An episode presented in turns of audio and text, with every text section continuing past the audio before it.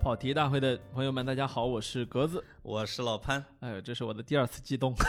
激动。哎，我们俩平生第二次重录了两分钟，没错，是吧？因为了不从起来没有说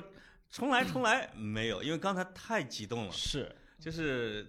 我现我在的声音有点颤抖。啊跟各位听众报告一下，我现在眼前是老潘，对，这是第一次 嘛？对，以前都是我我耳边是他的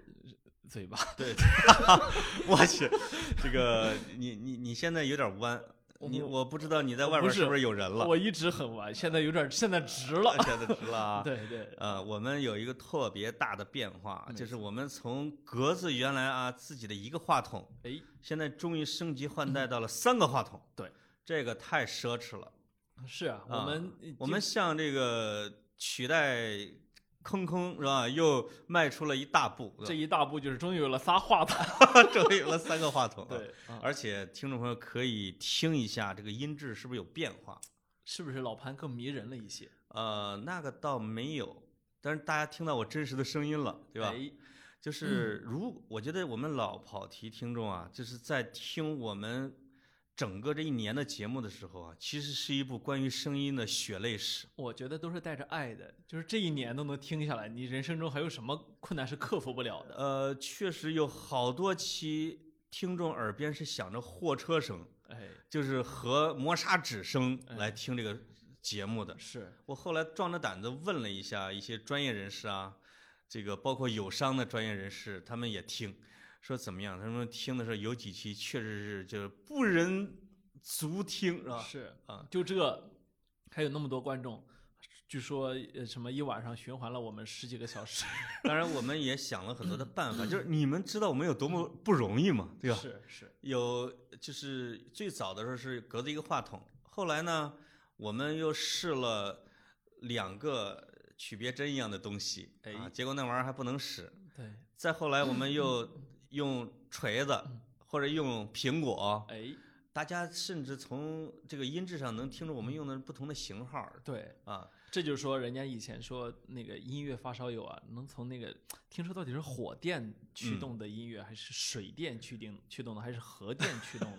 它的那个温厚程度是不一样的。哎，我觉得，我觉得是这样。你我看那个群里边有人会聊哈，比如某一年的锵锵谁跟谁聊，题目能记得倒背如流。我有时候在节目里边问说，我能不能把我聊的一个什么题目的这个链接，大家帮我找一下，一分钟之内，啪啪啪，好几个人就传过来了。是有一天老潘不是在节目里，不是跟朋友聊天儿的时候说，哎呀，有一期我还把格子说哭了，直到现在我俩没想起来是哪一期， 好像是你给农农民工讨薪那一期、啊。啊你如果在那里边群里边听众群里面问一下，他们瞬间能给你找出来。嗯哼，我的意思是说，也许过了一段时间之后，我们的跑友啊，我们哎呦，我我们可以代言马拉松了啊，我们的跑友，是他们聊起来说，呃，像货车的那一期是哪一期啊？那个想着虫子叫的那一期是哪一期？这个都是可以成为谈资的。可是自从我们俩有了钱，像现在这么有钱，买嗯了三个话筒之后，大家再也没有那种简单的快乐了。 哎呦呦呦呦呦！说到这儿，我都想淘汰这几个话筒是了，啊我不我要了啊不！是我，我现在看见格子，我不敢跟他对视，你知道吗？就是格子这个忽灵灵的大眼睛啊，就特别含情脉脉。我也不知道他今天怎么配了。上我这小脸蛋儿啊，呃我只我现在是在我现在是在捂着眼睛跟他聊天，这么辣。啊是 没有，我今天见了老潘啊，有一种独特的情感。哎聊会儿球吧，我对真是我忍不了忍不了 了，啊忍不了了呃。，格子已经跟我恳求啊哀求了好长时间了，说咱能聊会儿球吗？因为老潘、啊，因为他们家梅老板又发财了，因为老潘啊，他下午刚去录了一期这个足球节目，我们哎可以、我们可以不避讳谈这个节目的名字啊，哎呦，叫《超级言论》，超级言论，严强老师的命根子。 对对对对，而且我跟格子去录过一期，哎，我忘是录有有巴塞罗那吗？有没有西甲录的吗？录的是你们阿森纳，啊，录的是阿森纳，还还聊了曼联，你竟然还会聊阿 森纳？啊，居然还是《超级言论》节目收收听量的前几名。对啊我这个据超级言论的呃四七老师告诉啊，这是我们他们他们主编，就说我们俩聊的那两期算是非常热的两期啊是，啊，但是我不知道他们收听量是多少，人家就跟有有可贞能操似的他保们密着啊，他们有可能是在这个收听量十五、十三，十、十五、二十，是你以的为划拳呢？是是，咱们就是那个二十的， 对对对对。对啊，啊，但这个我们等我们搬到新的办公室啊，这三个话，第三个话筒虚位以待，我们一定要拉严青老师过来跟我们聊一期节目，是啊因为他还是很渊博的，没错儿，嗯，懂很多，是嗯啊，这让他一直弄，他是埋没在足球圈里边这么一个没文化的地方啊，是，我们拉他出来聊篮球，他啊一直对很憋屈没错儿啊，他有时候也会问我，他说我去哪儿去聊一聊读书呢？哎我呦，我就没法接他的话嘛，那他要不对要吧给点钱，我让他来啊呀？我说你是读了一些书，但是人家不知道你们搞足球的人也读书啊，是，是吧？那哎，说说说你们家梅老板吧，你就没有，我其再实压抑你，你就不行了。我不爱谈梅西，因为啥呢？有什么好谈的呢？梅西的状态其实就是这么厉害下滑挺明显的。梅西，我记得在近期有一次接受采访的时候说，再让我像以前那么跑已经不可能了。他没说不进球啊， 他只是说不爱那么跑了。呃，那你们巴萨现在排名 第几？第一呀、啊那为什么你们还老喊人家巴尔主教维练下课巴呢尔？维德下课是吗？我们都第七了，我们呃也喊， 我们阿森纳也喊，但我们很惨啊。是我们，我跟老潘吧，不就不有一种什么感觉，就是中年人之间的惺惺相惜，你知道嗯吧？就是自己喜欢的曾经沧海，是吧？啊现在都弄不是水， 呃，呃是不好意思说脏话了。嗯对呃，啊，我没听懂他这句话什么意思，是但是应该是埋汰我的吧？嗯，没有，就呃，梅是西是进球了吗？进了就进了哦三个啊，啊，进了三个，对一个点球 吗？一个点球，两个任意球，等于是仨点球。不是，我对他进了两个任意球不感到意外，啊他竟然进了个点 球。 他好像现在点球命中率也还行，不知道、啊不知道为什么。好了，让我们聊别的吧，足球结束人，了啊，足球结束了。啊，这不，个阿森纳就不聊了。啊 我觉得阿森纳可以聊，呃，不不，为了我们女听众的感受，我忍痛割爱，我不聊了，你不聊了？我不聊了。我发现其实现在好多是女听众想听球，男听众不爱球，女好听好奇怪啊。众主要是看球员吧，嗯身材好。是呃，巴尔维德，你们喊下课，但我估计这赛季还下不了。我们是艾梅里就是我跟那个严强还有苏东聊的话题叫题目叫艾梅里今天下课了吗？哦，啊，我们最后的答案是他没下哦课，但是我们需要他下课。我我诅咒他撑不过这个赛季。我们两家都是高层出来说，我挺喜欢这主教练的，所以，目前都下不了课。但呃是其这实俩主教练是政坛不倒翁。应该说你们的更差，但是呢，这个我我嗯我还是要说，这有时候比烂没啥意思啊。我们这个呢，也生生的要把梅西的职业生涯最后几年给浪费掉了，嗯已经连续浪费了两年啊，你们第巴三萨年的开球始嗯迷这个胃口总是这么高，对吧？是排名第一还这么，这这叫怎么着？就是那是因为皇马烂。我跟你说， 如果皇马稍微好点儿，皇马了已经好多轮儿不失球了吧？嗯是这还挺厉害的。哎，哎，，我们换话题啊，换话题，换话题。我们不是在讲下课这件事是吗？哎，啊那索尔斯克亚怎么没下 课？啊有时候我觉得足球世界很好玩啊，嗯就是作为球迷呢，你觉得自己洞若观火，对但是他身在那个位置上的时候，那又是另外一件事儿，对吧？是但是他那个位置的人呢，就是既要去最大限度的顾及球迷的感受，又有他自己的枷锁。哎，听这个众事朋友儿们，很有这意个思啊。格子每一次聊到足球的时候，才是他最愉悦的时刻嗯啊，请我们原谅他这一点。对，我们要怀着人道主义的关爱之心啊，来听这些足球题目。是下面我们聊罗永浩 吧。啊，罗永浩，哎啊，罗永浩怎么了？是，你非要呃，今天老潘非要聊罗永浩啊，他说他一个老老基友哎啊，，其现实在听混的不众好啊在呃，那啊，嗯基友啊， 嗯其实其实嗯听众在群里边光聊罗永浩聊了有两周了，嗯哼，到到今天还有人在问你们什么时候聊，是是吧？我说其这期就聊，那就说明它是一个大热点话题。呃，像他这样的人永远都是舆论中的焦点人物，嗯对因为他具备那种张力，而就是且不聊可惜了，嗯，毕竟我给他们做过那么多年的活广告，是。嗯，那总得我聊得罪一次吧？而且我我跟你说，我在罗永浩身上花的钱比你多。锤子我买过至少三台你，是不是买过老人机？不，锤子手机我买过，我哦买过至少三台，我那我就我就无话可讲了。你一台都没花过钱，对吧？呃，对，是，所以我其呃想了一我下我在对他身上花了比你更多的心血，我从它的工程机开始，一直到它停产这一款，是，那就是基本上全都是人家送的，哎，这说不起话嘛。是，所以大家 也肯定知道，我这期肯定不敢骂罗永浩嘛。哎，哎，你花了钱呢，你就能骂，你就是有这个资本。是，嗯啊，我是他上帝啊，你是上帝啊！对我是上他帝我不是开心了骂几句又怎么的？我是他破了产的上 帝，他破产之前我还是上帝，我跟你讲是是是，啊，没有，就罗永浩其实是个很有争议的人物啊，他的对他的争议点是非常清晰的。其实本来按理说我跟老潘我们俩都没什么可聊的，嗯，因为你说这样的人呢，喜欢的会特别喜欢，不喜欢的呢会极其讨厌。对他是一个黑白分明的人，他是一个没有太多灰度的人。那么聊没有太多灰度的人的时候，有时候啊，对我来说吸引力偏小。呃，嗯，就是说它其实不具有复杂性。对，这个复杂性就在于，你比如说在互联网创业啊，什么他闯入互联网创业的这个里边，他所犯的这些错误和他跳进的这些坑，都是明明白白的，就是就你就不需要去剖析道说他理道为理什么都是跳，清晰的他，就跳了没错儿。啊。嗯，但是呃，我还是不像很多那些骂他的人那么啊，就是就说他是个骗子，我完全不认同啊。呃我觉得他有他有他认不清自己的一面，就是嗯他有对自己的人生失控的一面。是那失控，而且失控的非常严重。是，比如说，当他认为所谓乔布斯的所谓的现实扭曲立场，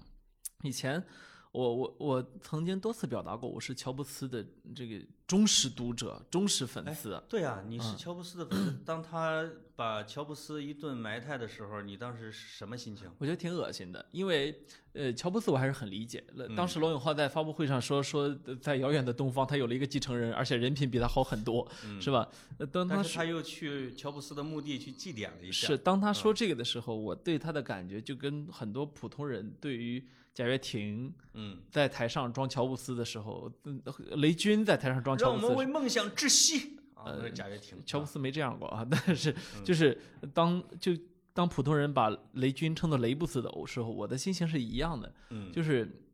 你知道吗？就是任何人，如果他自己不够强大的，他就会找一个更大的 icon，然后呢来去借他的光环。罗永浩呢非常清晰的一点是：第一，他自己知道这是营销，嗯第二呢，他某种程度上真信，所以你后来读到的很多锤子的前员工透露给媒体的他的管理方式呢，真的还学学样学了乔布斯的脾气是啊，乔布斯学的嘛啊、，不是，我就说这个意思啊。嗯，乔布斯脾气是非常大的，乔布斯对可以当着人的面儿把你骂得狗血喷头。嗯，但而是且乔布斯确实，你比如把一个人给，比如比如说把把他拉回苹果的人，直接给硬给赶走啊，这种的，就是呃有时候人品也是有争议，对吧？有人说他人品差嘛，那他的人品没啥争议，就是有坏的地方，有好的地方。嗯，那争议的有啥争议啊？把亲生女儿抛弃了不相认，这有什么好争议的呢？哦，嗯对吧那？确实是个但坏是蛋，但是啊呢，又把那个自己新出又的把别人的女儿养起来，没 有，没有，又又把自己新出的电脑命名为 Lisa，就是他女儿的名字嘛。嗯，所以那嗯个 Lisa Jobs 前一阵儿出了本书那嘛挺，分裂的啊呃，，对，就是是非常分裂的。但是呢，他们的区别在于，乔布斯的天才是真的，嗯，他对产品的那种极致的认知，就我刚说的，乔布斯会骂骂他的骂他的手下骂的狗血淋头，转过天让他给他说你是对的。嗯罗永浩是没这个的，他会当面把椅子什么事砸烂了，嗯，然后呢，他他要的是别人听他的，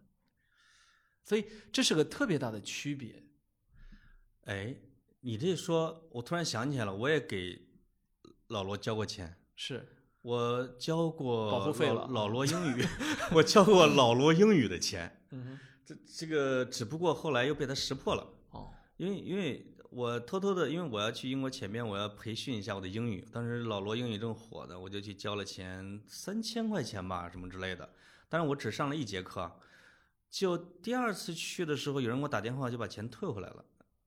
这可能也是老罗干的，或者我不知道谁干的啊，说明那时候他他们的学员非常少，以至于 还能看见。哎 我我只上了一节就不好意思再去了，觉得这免费上课不好意思啊。是但呃，我觉得可以简单聊一下呃跟老罗的一点缘分啊，就因为在在在在说之前，还是应该讲落一落嘛，就是因为他毕竟牛博网，我认为是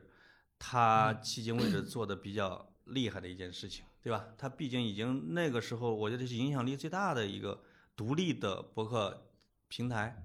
啊、啊，呃，当时我还在报社，他挨个的就约作者，因为我也不上，就是不上这一类的东西，我也不知道。当时王小山好像把我的文章就推荐给他，我听说他就说我不太喜欢，因为当时啊阿姨啊、阿丁啊都在上面，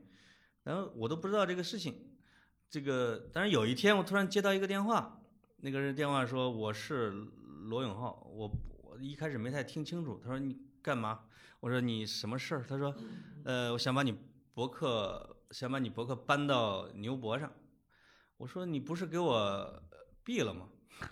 他说你还挺记仇，哎，啊对对对对， 对他就他就他就在那边说你他妈别记仇了，就说了一个一个这个这个矫情啊，就是就放上去了。嗯，这个我觉得还那那是认识的开始，包括后来因为是牛博的作者，他都要送手机嘛。其实他所说的那个亲友团说每人要给你们从摇篮送到坟墓，主要是给这个牛博网的作者。每人送一个工程机，啊，我还觉得还挺开心的，我觉得很好用啊，因为我在锤子之前用的是叫诺基亚幺幺零，呃不是是叫摩托罗拉三摩托罗拉戴飞什么玩意儿智能手机，对吧？我也不知道为什么叫戴飞，是纪念戴安娜王妃还是什么之类的。我就用那个工程机，我正在老家地下室，在濮阳正睡觉，有一天上午突然有个电话说说我老罗，我说谁呀、不是谁呀、你是？他说我老罗啊。我说老罗啊。他说那个你使用的这个体验怎么样？你给我提一下意见。就是工程机的这个，我说好啊，好，特别好，特别好。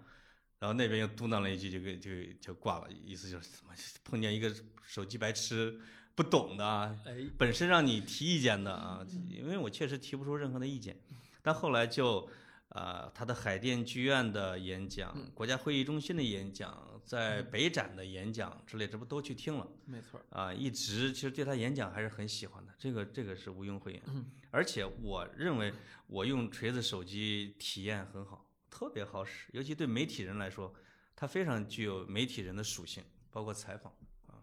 所以整体上大概就是这些，包括帮他去站台做直播、发微博之类的，这个这都是义务。是啊，所以这个东西你要的不跟是听义众务，说人家清付过楚钱的啊，哦，对，人家是付手机的。是是，但但是我也做出了一些牺牲，就是有一天 我在我前公司上班的时候，突然间闯进几个长头发的大汉，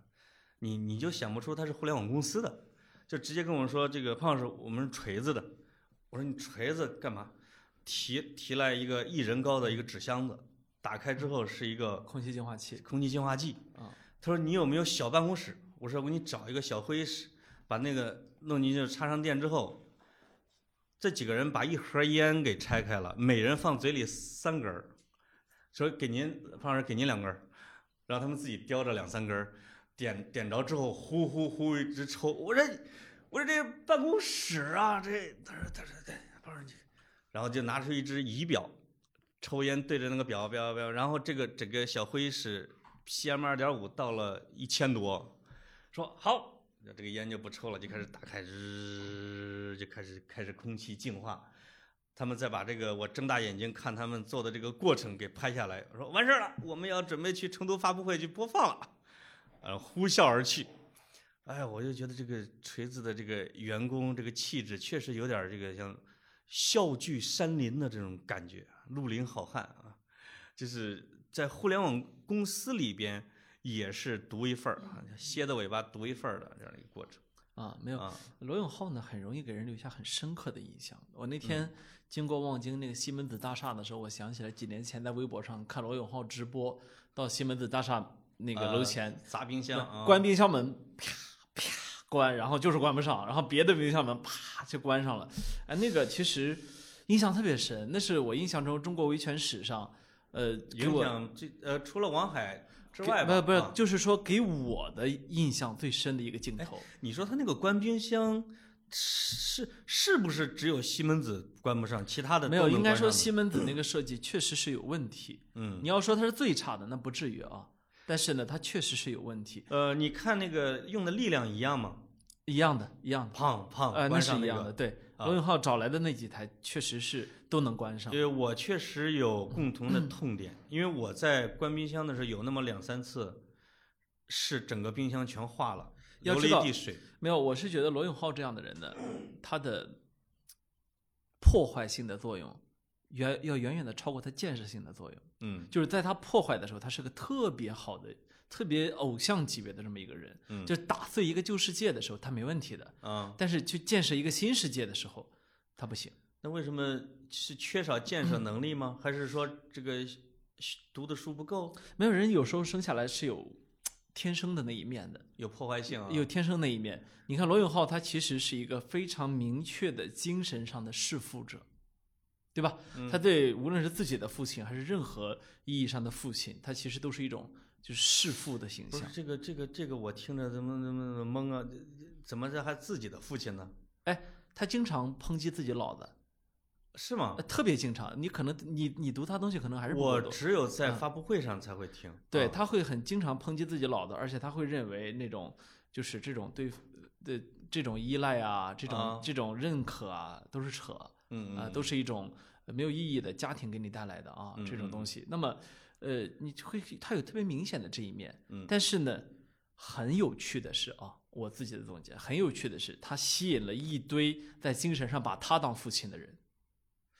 就是一个精神上的弑父者，有了一群精神上把他当父亲的人，这简直就是这个时代的隐喻，你你这么知道吗？早早的就把话题引入了深水区啊，呃，没事儿，进入我了一种我很善于在深水区游泳的。哎呀妈，对对对对对，嗯，这个前面他的案例还没举完呢，已经进入了精神分析学，对吧？啊没有，我不是精神分析学，我只是一个非常简单的一个对他的一个描述。对，我记我能记起嗯他的事情，往往都是他比较挑战极限的一些事情，嗯，比如说他有一个流传比较广的啊，是说他谈对象，他当时是二百二百斤还是二百二十斤，那对象就喜他当然不是他自己谈的女朋友，是别人介绍的，但是那女的就马上就表现出了嫌弃，说你这么一大胖子，二百二十斤，那是那对他这个个头来说是相当胖的。老罗大概用了那么两三个月的时间，让自让自半年吧，让自己减到了一百五十斤，嗯，然后再去找那个对象，完全就震惊了。他让那个女孩震惊完之后，自己又恢复到了二百二十斤， 就只就是为了证明给你看，我是可以成为一个瘦子，但是我不。哦，这个这就是这种做法啊，这种或者叫离经叛道，或者说嗯特别跟别人不一样的，是往往具有魅惑力，它它它是的能吸引很多人的。是他在精神上的是容易，呃，我我这么说不合适啊，他在精神上很容易走向一个极端。嗯，那么，其实像这样的人啊，我是不喜欢的，我就很喜欢像你这样的人。哎呦，说减肥怎么着减不下来，哎呦哎呦哎哎呦性格就特别可爱，哎别别别哎呦，一看你就胖胖的、圆圆的，就超可爱。 no no，, 对 no，啊，我跟你说，我这可喜能欢是这样的啊，啊，对，它有这样一个现象，就是同性相斥。是就是你不喜欢罗永浩这样的极端的性格，是因为你有一个极端的 性格。你喜欢我这样比较中庸的性格，是因为你做不到。 我为什么喜欢罗永浩的性格，是因为我做不到。哦，就像我为什么喜欢你一样。呃对哎，这中间的三角逻辑你分清了吧？我分清了。哎，哎，你就是你就是为了让我支持他，把我拉下他的水。就是因为我不是罗永浩的同事，对吧？因为我认识很多他的同事， 这里面有很多著名的同事，比如东东锵啊、朱孝木啊、唐拉拉呀、啊，就你听着这名字啊，这这这这基本上，这个 就是上一代每个人网红啊讲一点小信息，都能拼凑出一些东西来，没错嗯啊，包括他的脾气，包括他在办公室里边的这种朝鲜语的对骂， 然后之类的啊。但是我没做过他同事，而且几乎没参加过他的饭局，他只是在阿乙的，他帮小阿乙的小说做了一个推荐，那时候拉我去去了一下吃饭，没有私交，就是我从来没有机会来体验过他的他毁毁破坏性的这一面，嗯而我只是看到他发布会的和他做事情的这种情况，我就特别倾向于一种远距离看，而且可能是经过了一些文学化的，比如说我就会想，你比如这种自毁，那文学里边，比如说像巴尔扎克、马格吐温、海明威也是个自毁，天天就是这种人，有些鸟儿是天生要折腾的，不把自己给折腾死，就是一落地儿就死。这就是这是张国荣说的嘛。有些鸟儿是只能在空中飞，你一落地就是它死的那一天。巴尔扎克就是鄙视自己写作，那就一定要搞印刷， 结果每次都赔几万法郎，然后再靠写，咔咔咔。马克吐温也是搞印刷厂，我也不知道他们为什么喜欢印刷厂啊，就搞搞搞搞搞破产了，又重新去写，这种就是折腾。只不过呢，罗永浩是把他的这种强大的精力给去做手机去了，这是一个大工业，这是一个很完整的链条，是它的复杂性远远不是他写东西或者说去一个人去做工匠能够完成的一件事情。或者是搞英语培训，英语培训，他当个培训老师是最好的，但他当一个校长就稍微弱了一点儿。弱了一点啊。但嗯而且我我我有点儿我咱们说实话啊，嗯，我有点儿作为一个普通人，我有点儿不屑于他的人品。就是尽管他出道的时候是以这个所谓的人品比乔布斯远哎胜啊、这么一个身份出道的，你看，比如说他做他做那个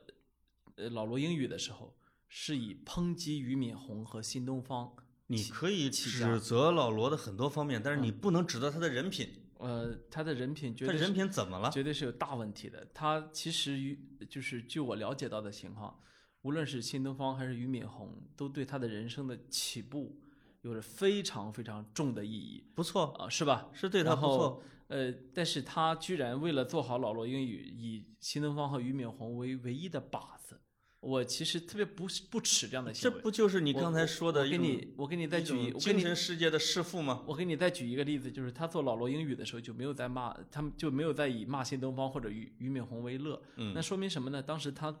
呃，不是做手机的时候，那说明他做老罗英语的时候啊，嗯，他是有非常清晰的，就为了把我自己这个营销上去，所以骂前东家的这个做法，嗯，我极其不耻这样的行为。你看啊，乔布斯也骂，乔布斯骂谁呢？骂比尔盖茨，他一直嗯在骂比尔盖茨，为什么呢？对，因为他有明确的证据证明微软一直在抄他的，就这么简单。嗯那么同时，微软还是他最大的竞争对手，比尔盖茨对他从来没有丁点儿恩惠，呃所以也这是资本主义世界正常的竞争。有时候啊，商业无对错，有时候最商业世界最大的道德是利润啊。有人是经常这么说的：你要对得起投资人，你要对得起你的员工。比如说，比尔盖茨骂谁？比尔盖茨最著名的那一则的广告啊，不对，说错了啊，是那个一九八四，是乔布斯的，乔布斯，那是 I B I B M 的，对吧？嗯哼，他实际上，你他说他认为他打碎了一个旧世界，特别具有这种正义性，但那实际上是一种商业手段。如果理解罗永浩对新东方的攻击是一个行业里边的小咖对这个行业的老大的一种，呃，这叫什么品牌比附战略，也未尝不可呀。其实呃你你不了解当时的电脑工业，苹果根本犯不上跟 IBM 来竞争。对，一九八四年那一年呢，他不，他不但是他是一个他他可能嗯他他不是哪一年的事儿，就是说，当他骂 IBM 或者骂微软的时候，他是他是已经甩开他们才骂的，区别是在这儿的是吗？啊、区别是在他、呃，听他众为可什以么帮我他把为什这么个给赶在查一证九下赶在一嗯九九七年的时候呃喊出 Think Different，Think、嗯 Different 就是因为他们确实是做的不一样。嗯那么在很长时间里面，呃直到现在，苹果都在引领着电子世界的潮流。嗯呃，如果他没有这个引领的话，他是不可能骂出那个还还能够立得住的。那么他为什么那几个成为广告史上的经典呢？嗯。因为人家那就立得、是立得住了。成名之后骂人就是人品好，你说的是两成名之前骂人就人品。你在扰乱。我的逻辑，我的逻辑是新东方和俞敏洪是把他带上这个行业的公司和人，嗯，然后他转过头来只因为要做一个同类的公司就去骂了他们。当他不做同类公司的时候，他就不骂了。呃，我这记这对得我来他说在是做英语学校之前就就那个 对俞敏洪还是比较经常埋汰啊。他是好像是哦，在老罗语录的时候，嗯，他们就以埋汰俞敏洪为乐嘛。那是新啊东方老师的一种玩笑，一种呃和文他化后来对实吧打实的真骂是两件事情。嗯，那是俞敏洪有雅量，让老师们骂着他玩看儿。啊来你比我要关注老罗呀。不是，我只是你看，我上大学的时候正是老罗语录非常流行的时候，对，所以我耳濡目染听过很多的。他可能他火的那一阵儿啊，就是罗一凤和罗一龙那一阵儿，就是你们上中学、大学、上大学的时候，上大学的时候对啊，嗯嗯，那确实是他最红的时候。对，那这是一个，呃我我首先不认可人品的问题啊。你有没有别的案例啊？这是一个孤证，我觉得。我读了很多媒体采访锤子的前员工，嗯采访锤子锤子前包括里面有写到跟了他十几年的，跟了他十几年的人，然后最后是怎么着？他在所有人面前骂人说：“我明天不想再看到他，对吧？”，对，呃，是这样的，嗯呃，当然我们俩私下里也聊过，有一些人是挺惨的啊，跟他混了这么多年是，啊、然后他一句话不说把人骂走了。还有就是那一阵儿，锤子的卖给了，就把锤子手机卖给今日头条之后，对。他在那个微微博上嘲讽了这帮前前同事呃们不做仅的是手嘲机，讽啊，他说他们是浴霸式的摄像头，那我觉得是一个很大的攻击，因为对人家是在发布会的前夕，对吧？对对但是也有人说，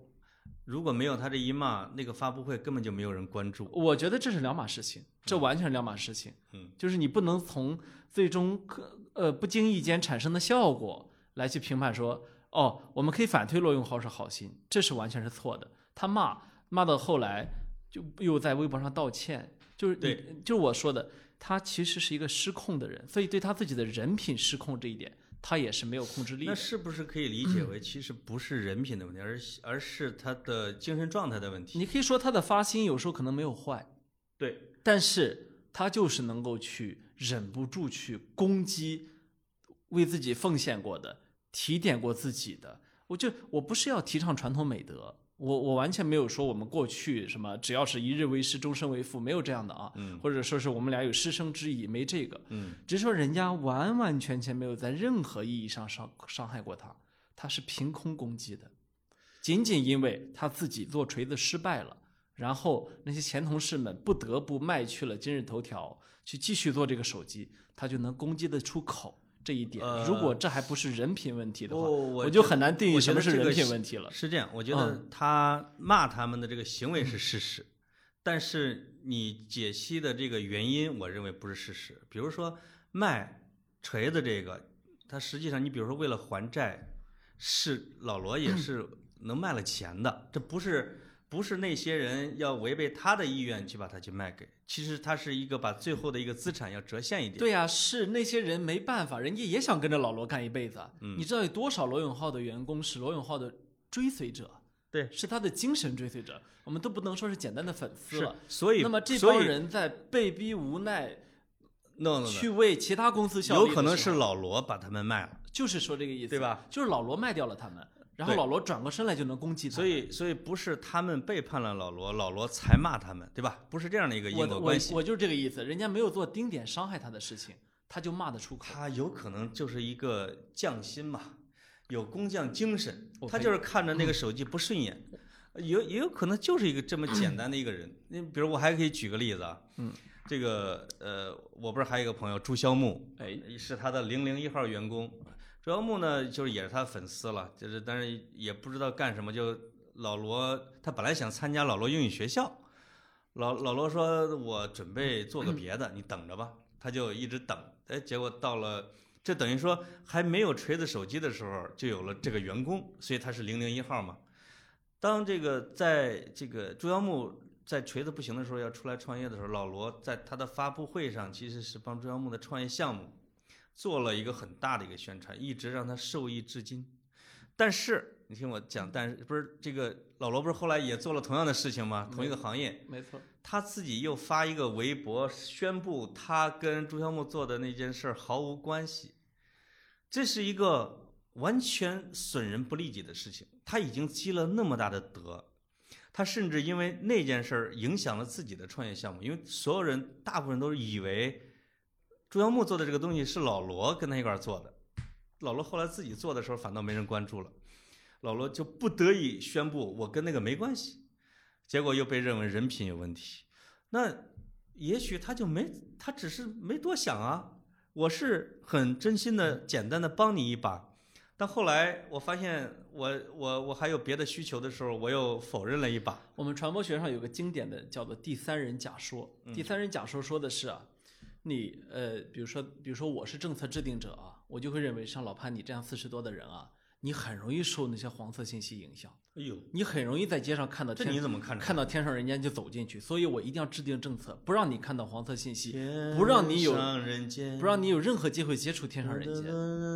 间那么那么事实呢？事实是咱们俩是一样的成年人，你跟嗯我的鉴别力是一样的强，甚至有可能比我强。但是仅仅因为我是政策制定者，所以我我也就见黄比你强。没有，所以我让你不能接触这些东西。你现在对罗永浩的判断完完全全是一个第三人假说，就是你是我把他当成你一个站大在人了是吗？你站在一个温暖的滤镜前面，假装罗永浩是一个非常单纯的人。我没有假装，我是我是发自肺腑的认为的。对啊，这就是第三人假说嘛。也许我觉得呃所谓的往往假说，不不是说是假的，而是说，而是说这是一种就是可能成我立的理理解论的啊是他的性格的缺陷，嗯哼甚至是巨大的性格和人格的缺陷，但不是人品的问题，对吧？这这是一个病理问题，不是一个道德问题。我觉得同样一件事情，就你得出的结论跟我得出的结论，它就是有这样的不一样。如果一个人没有道德问题，他他就不会恬不知耻的说自己是新的乔布斯，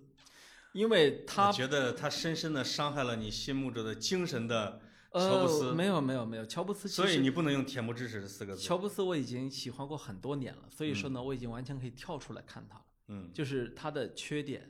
他的就是致命的缺陷，是包括他从小被亲生父母抛弃而带来的人格缺陷，对。我对他都是有认知的。但你可以，但是，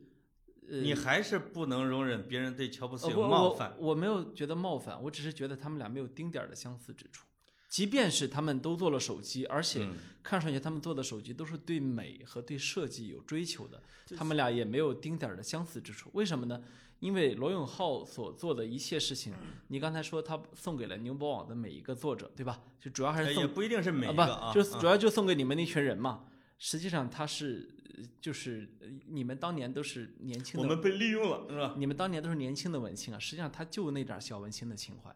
锤锤子手机我买过三部，所以我有非常哎强我的发我言权。现在我嗯现在对你的心理状态比较好奇啊，嗯你是一步一步的买的对吧？对你是第一步买完之后就觉得很烂吗？对，然后你就不甘心又买了 一部，没有，我都我都是给我爹用的，所以还好。 因为你 是你是因为讨厌你爸爸吗？ 才才给他用锤子不的两部是手机？是因为我给他用了第一部手机之后，他的操作系统习惯了，所以我没法给他换了。这叫这个路径依赖啊，对还有用户依赖，呃不是，是因为老年人嘛，嗯老年人对手机其实有时候他习惯了他的那他个，不是只出了一款老人机吗？我记得没有，他用的是正常版本的，哦，但是就学习智能人家手老机爷子跟我的用户习惯、使用习惯是一样的。学习智能手机都是有一定的。我觉得我跟你爸，聊起来可能会更投机。嗯他对然老后罗什么评价？哼，他对他不认识老罗啊，然后 他不知道，然后听我说完。那么就说这个所以锤子的每一格子啊，你给我这个收集这个锤子咋不能砸核桃 嘞？ 锤子的每一部手机， 我都是非常认真的玩过的。嗯然后它的设计的所谓的小心思，所谓的匠心，全都是你们小你们当年那些小文青那点烂心思，就是他用的什么什么胶囊啊，什么那种各种各样的功我觉得能，格子把对文艺青年的那种仇恨啊，一股脑的倾泻到了我的面前。你高中和大学的时候是被文艺青年伤害过吗？从来没有。然后我是说我一直认为你是个文艺青年啊。没有，我我说的是烂文青，我是个正常文青啊，对， 就是就是你就是你们这些烂文青。呃呃，我说的是什么意思呢？就是其实，呃，他可能从来没有意识到的一点，我、嗯我不知道是他出于营销的目的，还是真的没有意识到。我都可以给你解答。对，就是他的设计真的非常烂，就是包括我，因为我从第一代苹果用到现在，嗯，呃，我有可能买过十部左右的苹果手机啊，买过三部锤子，然后这个我就不同意了。然我后认为苹果很烂。我是从我跟你，我有证人。我是从第一，我是我是从智能手机的非常开始的部分，就是 Palm 那时候还不是智能手机的时候，就是那种是掌上电脑的时候，那个年代，我是我开始用这些玩意儿的，一直到后来呃哎，呦，跟我摆资历，无论是诺我用基那个亚、大砖头摩托罗拉的时候，你还开穿的开不是穿开裆裤哎？诺基亚的、摩托罗拉的，然后到后来哎，的，你用过那个滚轮的吗？后来的包括索尼的那个那个索智能尼就手是机滚轮的，对我全我全部都用过，因为我一直是个电子产品发烧友，所以我非常对对锤子手机是有发言权的。呃，它的它的设计，呃，比如说它的机身设计怎么着，是它是有它的优点的，这我能看得出来。但哎是不是你你但你是到有底什么心理？你刚才说极其烂，怎听么我还说有它的完，优但点听我呢？说完，但是有浓重的廉价感，就是嗯我能看得出来它的设想理想态是什么，但真当它做出来的时候，嗯，浓重的廉价感，包括它的软件界面，正因为它用了那么多的小心思，所以廉价感更足了。哦，但是我是觉得啊，但是在设计方面，老罗对他的手机是减分的，这个我是自己的一个判断啊。最典型的一个是锤子一，那里边那个实体键，那个实体键，当然我用着也挺顺手的。我觉得它可能因为它用着顺手，它就一定要有，要在那个玻璃上要挖出三个眼儿，那三个眼儿让它的这个手机的量产到货率，我觉得至少延后了三个月，这点是我不能理解的。就是你一定，他又执着于我就是要它，那手机专业人士告诉他说，残次频率太高，屏碎的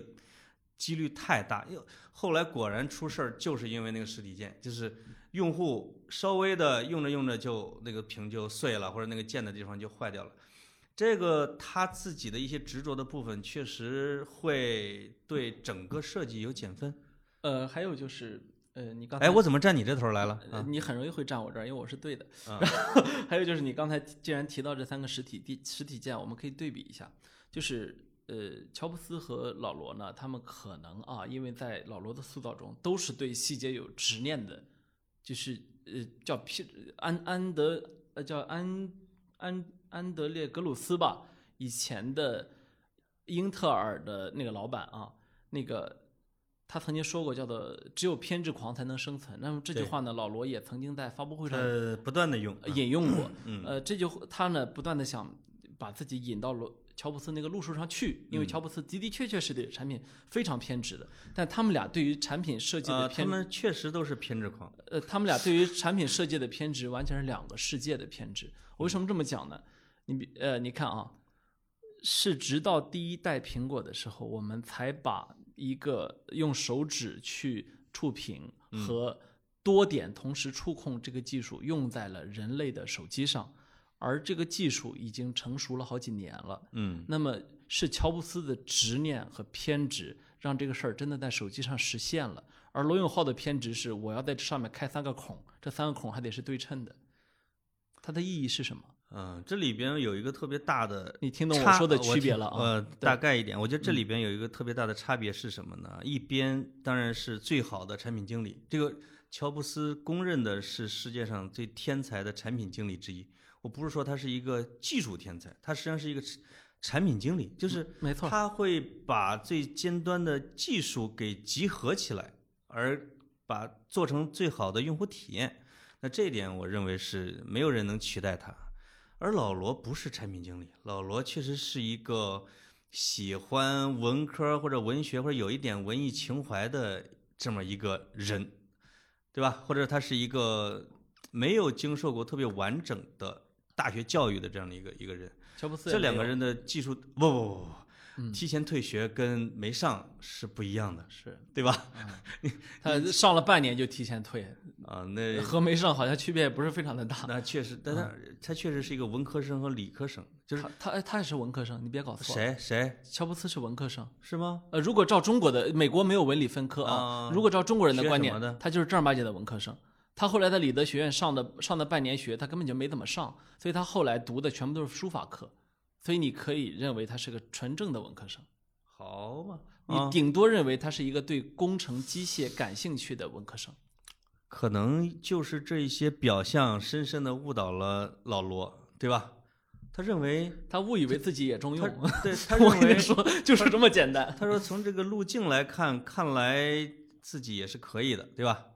但我觉得也算是一个不成功的尝试吧。呃，你比如说，我经常读呃《Wired》，以前上大学的时候，就是嗯所谓的、后来叫所谓的连线杂志。嗯，呃，那时候我们还经经常读那个叫叫 Inject，就是引后你说点中国文内好中不国中内啊？好像叫你说点中引文科技啊，啊什么？然后还有大众机械师，没有？就是其实美我国，嗯我我上大学的时候读了特别多的科技网站，嗯，就是读了特别特别多的科为技网了站学英语吗？不是为了学英语，就是因为那时候就是那个国内的这个科，你看现在三十六课都能上市啊，对，但是我们读大学那会儿，科技是非常小众的阅读，嗯所以它其实没太多的商业价值。不知道为什么现在科技变成了一种时尚啊，哎，那么大量的金钱涌入了，呃但是那时候读了很多，所以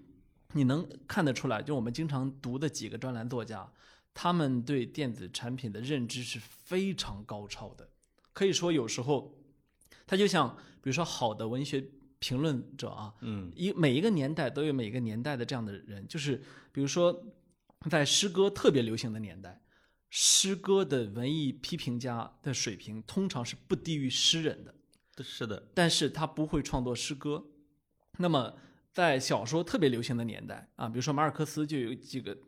什么呃，还有卡尔维诺，他们就有公认的，他们特别欣赏的文艺批评家，嗯对他们认为这人特别懂我，嗯或者他把自己气够呛，但是我能忍得下这个人，对吧？好，是有这样的。那么在电子产品成为今天这个世界的潮流的时候，电子产品的批评家就会出现真正的非常非常高精尖的人才，因为。呃，这个年代的诗歌批评家都是一都是都是一群比世人还要落寞的人，他们并不集中我们这个年代智商最高的人，对吧现？在主要是呃不，现在诗歌没什么正经的批评家，是诗人转行成了批评家，比如自己像欧阳江河，是自己当然很厉害，他自己确实自己批评自己、啊，诗写对嗯的也好啊，但是这个评论文章写的也没有非常好。我是说什么意思呢？就是今天这个年代的好多的这种电子产品的批评者、评论者是非常高超的。这些人，这些人你注意到，很少很少有转型真的去做电子产品的。嗯，老罗呢，也是一个非常资深的电子产品发烧友，这个我完全能够理解。你看他晒出自己的藏品的时候，嗯我周围也有好几个像他这样的电子产品发烧友。对那真的藏品是从我们今天说电子产品的远古时代嗯就有的，可是这样的认知居然让老罗误以为自己有创造的能力。这其实是一步很不容易的转换，这需要非常自大的人格才能够去完成或这者个转换。嗯是说，我你比如说对自己认知的失误，对吧？我就或说者这意是思嗯是一个，或者是一个整体方向上的错误。比如说，那么我们可以设想一下，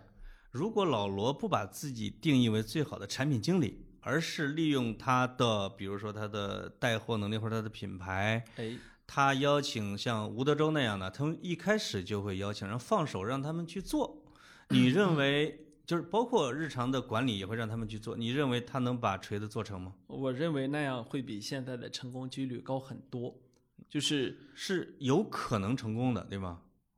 因看为看你怎么定义成功。因为，呃，如果你现在看我们的呃海外市场的话，嗯中国手机已经走出去了嘛。你比对如说在所谓印度市场，小米、OPPO 和 vivo 对是占据了其中啊、绝大部分的市场。对那你说，咱们打心眼儿里说啊，这仨手机能好到哪儿去呢？嗯，对吧？所以有的时候商业上的成功，它需要的可能不是我们过去传统所以为的，就是说呃，一但个这是嗯里边有一个很大的一个区别是什么呢？就是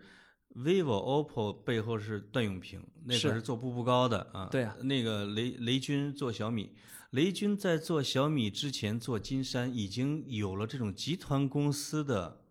大的创业经验和管理经所验。以我刚才我刚才在说嘛，我说商业上的成功有时候未必是我们所以为的那个原因。是比如我说，呃，我们都以为做手机成功，你得需要一个乔布斯这样的，对吧？嗯，不是的，那世界上只有一个这样成功的，别的都是商业模式的成功。呃，对吧或者说叫卖成功了，对吧？嗯对对，所以你刚才问说，如果老罗只是给他们带货，那吴德州他们来做什么的，我我说我我不一定觉得他们一定会成功，因为他们也需要找到自己的商业模式。嗯因为你会看到这几年的手机市场在全世界范围之内是一片非常激烈的红海，对就是在这片已经红海里面，其实整你要厮体杀我出认来为不容易的。呃，有已已经有点进入衰退期的意思，尤其在中国市场，没错，对吧？那我自己的判断呢，就是呃，老罗如果是说，比如说把擅长的自己来做，不擅长的给别人来做，也就是他是个正常人，而且他又有网红的潜质的话，他有可能能做成一个比较文艺范儿的手机，在整个的手机市场里边，反倒是有一点独特性的，有可能会做成。但是你比如会有千万级的销量，就是总共加起来啊，因为它现在的销量也就是两两三百万，有可能会做成这样的一个小而美的手机公司，因为本身这个定位的手机目前没有，对吧？只有那种金地或者叫什么什么玩意儿，一万多块钱的那种小众手机，还有镶镶钻的那玩意儿的。但是真正的说给文艺青年或者有一点品位的，但是消费力又不太强的人做的，这个市场的点是我认为是可以的。这个市场的点有一个很大的问题，就在于手机是个很特殊的产品，嗯基本上你即即便再文艺、再文艺啊，手嗯机里也得有你的吃喝拉撒睡，没办法，它已经是你的半个世界，对吧？过去麦克卢汉说媒介是人的延伸，那么手嗯机这个媒介就不只是人的延伸这么简单了，它就是人的一部分，因为没有手机这玩意儿，你根本活不成。到今天这个时，所以是所以如果你要做成一个手机，你仅仅能满足文艺青年的文艺情怀是不够的，你必须得能够搭起一个生态来。所以今天我觉得不会再存在所谓的小众手机，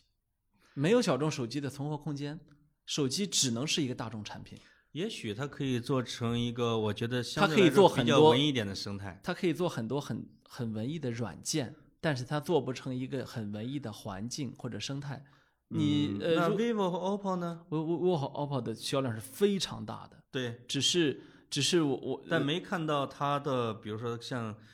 类似于像小米那样的啊，或者说以手机为核心的，它被它称为叫未来的物联网的那一套东西、它不需要，啊，嗯，它不需要。如果你完全可以占据四五线城市，你根本不需要这个东西，你不需要像小米一样活得那么艰难的。呃，小段永米嗯平是一个非常聪明的商人，他不他不会 像雷雷军是我师兄啊，我我对呃雷军其实是一个活得非常累的创业段者，永平他嗯们可能我觉得是把它当成一个比白菜稍微贵一点的日用品，对吧？对把手机来卖的。人家是以非常成熟的商业逻辑其实在那纯高举高打的其。实锤子的定价一开始不是两千四百多还是两千二百多，后来因为它那时候卖的会很少，后来它到了一个九百多的坚果的时候，你还记得吗？我记得那个销量暴涨。我是觉得整个的，你比如它的定价策略是错误的，它的出货的节奏是错的，它的产品把控是错的。如果它一开始都交给别人来做，而且它做的是一个类似于中低端的、比较有一定文艺特色的手机的话，啊，我是认为啊是有可能会做成你的。嗯这是一种不切实际的假设，因为，呃，当锤子在做的时候，罗永浩表现出非常强的一种特质，嗯就是电子产品发烧友的特质。他上来说，手机永远不降价，嗯，对吧？然后说，呃，嘲讽各个手机品牌做的那些颜色，什么这个红、那个黑、那个青的，对吧？嗯对，就最后他全部都打了自己的脸。为什么会打自己的脸呢？这就是我们说的所谓叫键盘侠。嗯，键盘侠评论世界的时候是非常简单的。你你我完全可以说，我完全可以。我们现在在梦想家，我说这梦想家做的有问题，嗯，我我觉得他完全可以像北京的那个公交、地铁一样，我手机贴上面直接开门嘛，每回还要我扫，对吧？嗯对啊还要你邀请之后，我还要确认，我觉得这是非常哎 low 的行为。它这个好像已啊经实现了，就是不用扫。没有，我就我说有一次直接就，我天呐，我走近它就开了。啊，是那是啊那是哎，他听见了你的意见啊，那是那是里面有个人在那猫着啊，看 哦听到你你开的听是吧听到你脚步嘣儿打开了你开啊， 对，嗯呃，我完全可以这么评价，但是在商业上要实现它的话，成本是多少？嗯。这就是我一个评论者不会去考虑的问题。呃，而且老罗把他的手机的每一个产品的成本做的没法降，对，因为他要求的比较多。结果到最对后吧它都降价了，嗯，为什么呢？因为它就是一个发烧友的身份去出出发去评论的这些事情，嗯所以你说它能不能做成呢？我觉得我们现在是站在真空里面去讨论这这个问题，啊但是如因果为有对他这样的性格在，他就不可能放手让别人做。这一啊点我认同的，嗯，就是如果他是一个正常人会怎么怎么的，但是这个这个实际情况是他不是一个没错，太正常的一个人啊。对，所以哎呦，我发现落入了你的擅长的，特别擅长手机的领域。没有没有，哎没有呦，我只是什么都擅长，我不本要来这样。我真本来想我为没有，老罗我真说几句话我真没啊有，我就是没想到我们这测评你成了王自如了。嗯没有，有有有几有几年的时候，我其实觉得挺可惜的，就是嗯中国的脱口秀市场啊是很需要这么个人的。 哎，这这前面就是又进入了一个话题哈，嗯，就是当所有人认为老罗能干什么和他应该去做什么的时候，老罗绝对不去做这这件事是情。这是我反过头来为他说的话了，嗯就是我是非常欣赏这一点的，嗯，是吧？全天下都觉得我应该做什么，我就不做什么，这不对就是小时候所有人都觉得你应该写作业，你就不写吗？呃那这个我是觉你得欣赏的那一面喽。对，他他当然是一个有很多优点的人， 嗯，只是他的缺点完全掩盖了他的优点，就这是在我心中，我对觉得啊，如果是展望未来的话，因为他现在是欠了一些账啊，因为？也就欠了三个多亿吧，现在多是不多啊他对嗯个人的应该是一个多亿，就是呃我设想过很多种创业失败的形式，啊，有的人确实把自己的招牌给砸了，有的人跳楼了，对吧？那跳楼了，就是跳楼的那个跟老罗犯的一样的问题是什么？就是你本来做的是一个风险投资的创业，就是你是有限责任的一个公司，你你结果把自己做成了一个无限责任。老罗是为了给锤子叫叫什么续续命啊，就是用自己的信用或者自己的无限责任连带搭进去了，搭进去了，借了一个多亿。其实这个是非常不明智的，但这个就符合老罗的性格。呃，所以呢，他为了还这一个多亿啊，因为他现在做的这个新的小野，我觉得也看来弄不成事儿了，有可能又不得不走上了自己不愿意做，但是别人认为他很擅长的那个领域去去带货、去直播、去站台、去做节目，对吧？嗯，但是这样他需要有一个心理的一个过程。如果他硬磕着不往这方面走，他就有可能会自己会整个的啊，比如说叫体系崩盘一样的。因为如果你还不起，对自己家庭生活影响又这么大，然后你一定要较劲着去去去不做某些事情，有可能最后这个结局会不太不太乐观啊。那你怎么你怎么评判或者你预想老罗未来会怎么会解决他的现在这些困难？我上大学的时候曾经见过一个省的首富啊，那是我第一次听一个人在我面前那么说话。嗯他说：“创业不成功怎么办？创业不成功我就跳长江怎么办？”嗯就说了这么一句话。那时候我一下子，我那时在大在大学啊，我那时候对自己未来要干什么，人嗯生应该以一种怎么样的魄力开始开启，我都没什么概念。我听了这句话之后，觉得你知道吗？就是那种豁然开朗是吧没有汗就是哎毛绝对不去创业，汗毛都竖起来。 就绝对不创业， 对吧？哎呦，我当时就明白了为什么他是那个省的首富。嗯，我完全明白了，我不是在吹捧他，我到现在也没有说他名字啊。是，我也哎可以说明这个，我们就不又不用问人家要植入费了 吧？嗯，就不说了，他进过监狱，呃，湖北的是吧？然后那个什么，呃，就是啊嗯怎么说呢？知道了，听完之后啊，我用这句话去衡量过很多创业者。嗯我直到前几天前，我还在说，跟在微博上说了一个话啊，我说其实有时候我不是特别能理解其他人。你看啊，我有我很很多年里面我都不能理解连续创业者这个概念，连续创业者，你是指的是连续创业成功的，还是有有失很败之后再创业的有？很多成功的，嗯，失败的咱不应该瞧不起人家啊，嗯是人的人生的失败是有很多可能的啊原因、你不是你的意思是，不论成功失败，只要连续创业，对吧？呃，但是我认识了很多连续成功创业的人，嗯而且是一个公司上市之后，下一个公司还上市那种。你是你是不理解这些人为什么那么自虐，是吗？对我是说，我在很多年里面我都不能理解，嗯，因为我觉得，假如我有钱啊，对，那我非常简单。我以前时候有朋友在贵州给我看中了一块地，我说我就在那地方，那前面是群山，后面是更苍翠的群山，明白了。然后房子前面有一条大河，有一条小河流过，但是在北方算大河啊。然后我在那里搭了一个，那到时候我会送你一个礼物的，送你一 头牛，你自己找个媳妇儿。我是啊说我要写 作，然后或者说呢，我就去呃去科罗拉多州的乡下，嗯我去找一栋已经存在了一百五十年以上在的发财之别前，墅就先给自己设想一下这个笑傲江湖的归宿，一般就不会去创业。没有。然后我说，但是我的想法全部都是关于写作的，嗯就我说这几个地儿全部都是说我认为是心目中理想的写作地，嗯啊，你比如说我我我那个马尔克斯在巴塞罗那，在那个呃哥伦比亚，在智利，在墨西哥啊，他都有一他各有好几套房子啊，对他都有一套房子。那些房子有一个特点是全部都装修成一模一样，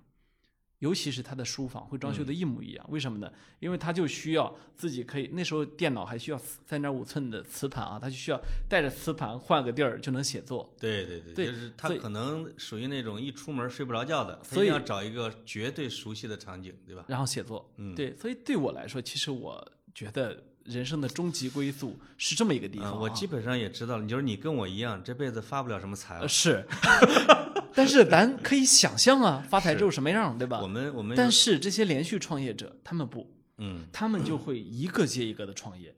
有一天晚上，我被一个即将要上市的人拽着聊到了凌晨三点多，他脸两眼还在放光，嗯一直在讲的是从从曾国藩的这个治理管理经验啊，一直到这个日本的几位管理大神，然后他就讲他自己的人生，然后给我说，我给你我给你看我写的散文，看我嗯快睡着了、是吧？看完散文之后，你看是不是跟我现在的想法不谋而合？就是然后我你可以我给你看我写的诗，是，啊作为一个旁观过别人创业的一个人，我可以试着解释一下，就是他们的一些这个为什么要连续创业，因为创业确实是很消耗人，对吧？有可能一一次创业就消耗他半条命啊，而且给他留下很多类似于婚姻、家庭或者人生留下很多创痕。但我跟这个一个企业的创始人聊的时候，他说。创业有它的一个美妙之处，在于它也是一种极限体验。这个极限体验是，当你找不着钱了，你员工嗷嗷待哺，投资人又翻了脸的时候，你快要死，突然这个时候又柳暗花明，那个他说那个爽劲儿，以及你所有的问题都解决不了，你恨得要跳你恨不得要跳河。但是你度过了这个难关之后，你突然心胸和见识和能力又高了一层的那个感觉。他说，你经过了一轮的劫难之后，你下一次再面对它的时候，你就很淡定。他说这个，他说这个心理的愉悦感，类似于像跑马拉松，前面都很艰难、艰难、艰难，到突然到后半程，哎，我忘了痛苦了。是啊，像咱们没有享受过、或者没有登到那个巅峰的人，可能不太理解他们的极限体验。我说这么多绕着弯子，就是想说，其实罗永浩的人生，也许有他自己的度过的方式。如果他是，如果他就这么喜欢，嗯受着虐一路往前走，然后证明自己的人生很彪悍，也不需要过多解释，我觉得挺好。就是我对他的所有的认知上的负面，我不会改，但是呢，我对他认知上的正面，我也是非常欣赏的。呃，就是我觉得你跟我聊到最后啊，因为我们其实有不同的角色，就是我是想给他全力辩护，会发现慢慢的被你说服一些，往中间靠拢。谁知道你说说说到最后的时候，你才演露了对他真实的情感，对吧？有那么一点点相惜，呃，我前面对他的情感也是真的。就是我是觉得老罗是，如果是给他放到一个文艺情境或者是文学故事里面，他是一个很独特的一个人。我觉得他小会被镇读的小人镇会很青喜年欢都有他躲不过去的格局小的那一面，他就是一个典型的代表。但是小镇青年也都哎有，那像咱们俩这种村庄青年，是不是比小镇要大一点？呃，我从来瞧不我上们镇，脱离了小镇我青年的，瞧不起镇上， 没有。然我们后村里的，嗯，然后那个，但是呢，他也有小镇青年那股始终洗不去的，呃，怎么着老子都有的野气。我觉得这是是并一种存魅的力，是一啊种魅力。嗯就比如说，你像啊，就是有因为文学人物里边啊，就是作是特别光彩照人的，你会看到，你会看到很多的人物，最伟大的人物，他都是自己作死的。你不管是包法利夫人，是安娜·卡列尼娜，还是斯嘉丽啊，就是《飘》里边，就是本来都是好好的生活，他觉得无聊，他一定要作出一个动静来，最后这个卧轨了，那个怎么了？像斯嘉丽的最后的那一句话说：“明天又是新的一天。”他可以作为老罗和他们作一派的这种代言，我觉得就是他就会觉得我已经把这件事体验过了，那个体验过了。虽然前面我给自己折腾了无数的坑，就像我们认识的很多人，不管是我的长辈，或者是我的这个乡亲，这这个村子里边最有人格魅力的那几个人是不甘寂寞的，是把自己的人生搞得乱七八糟，但同时又有很有人格魅力的那些人，比如我爷爷啊，实我特别喜欢我爷爷，但是我我奶奶就对他这个痛的要入骨的那种，因为他他把家败得光光的，但是他自己光彩照人，因为他的故事很多，他的经历很多，对吧？有可能这个老罗最后会留下了一地的故事啊，如果他能够很安全的到他的老年，或者说解决或者是没有解决那些问题，哎，这个有可能还是不错的一个结局。所以我们俩今天这个话题是非常冒险的，它的冒险之处在于我们在冒险谈别人的人生。哎呀，那么谈别人的人生，其实就有个问题，当你去具体谈的时候，你会发现一地一地鸡毛。嗯就是我前面差不多花了四五十分钟的时间说的话，全部都是在说他的鸡毛。但是当你去放到一个更宏阔的视野去看的时候呢，人生不过都是那么回事儿。你折腾也好，不折腾也罢，都那么回事儿。如果是从说哲学上的来看，比如说老罗或者看我们所讲的别人的人生这个东西，因为人生就是跟浮游，我们经常说，它只能活一次。那你活得最好的方式，你有可能是默默的过，也有可能是瞬间闪过去，对吧？也有的就是说我完全不循常规的跳来跳去的走完，每一种走法都有它自己的价值。所以，无论是不愿意待在笼子里的鸟，还是一一直一直觉得笼子里面能够躲风雨特别好的鸟，从外太空看，不过都是地球上的一只鸟，看哎不清楚的。所以老罗这个人，我发现一个现象，就是他如果是一个沙尘啊，比如像生命一样的沙尘，你在他眼前的时候是最讨厌他的时候。当你逐渐的拉开一定的距离的时候，就相对来说能把他是看得理性一点。如果再远一点，就说诶，他是某个特定的一个人物，或者说他是某个人物长廊里边的一朵奇葩，那你就会发现他又有他自己的人格魅力和他光彩照人的一面，就是越远啊，当然可能越美，没有越这是有可能的。越远越看不清。我我觉得我我就是这一这讨厌你们理科生，我就是一种不想看清它的状态。啊，就就是我整体对老罗的，我觉得比较庆幸啊，因为跟他交往少，所以才能够聊一期节目。所以你会看到，我看有的跑题听众竟然问我说，老罗发了他那个还债声明的时候，您为什么没有帮他转呢？在微博上，我说我已经。我已经帮着代言好几次手机了，我为什么要转？我转能表明什么？是表明立场，还是表明身份，对吧？还是有什么？而且还能够坐在跟你这样的垂黑，能够聊一期他的节目，而且咱俩相对来说比较客观公正，我觉得这已经很不错了，对吧？呃是我在潘老师指导之下，最近越来越公正、理性、平和，还是进步很大。 No 啊 no no no no no，我觉得你的前半个小时还有可改善之处。呃没有了，我已经非 常没什么可改我已善的经了非常收着了。 我对我我把我把一些可以攻击的点都通通略过去了，啊，这个因为我看老潘刚才录节目的时候，这眼泪都快蹦了。啊，没有，嗯，但是这个我觉得总的一点来说吧，我我个人就是因为这种距离感啊，对老罗还是抱有敬意的啊，而甚至一些同情。当然，对他辜负过的那些人来说啊，就是那些人我也认识，我就觉得你跟着嘛，你跟着老大，老大折磨你，这不是很正常的吗？在所有的港片电影里边，难道不是老大都 都都折磨他的小崔吧啊这吗？这就是对一吧？个这就是一个濮阳农民最后的自白。我们好，不要哦我们这一期就到这里，谢谢 大家。我们濮阳怎么了？我们濮阳是出吕不韦的地方啊。没错，嗯好，好，再嗯拜拜，见，再见，不为。拜拜。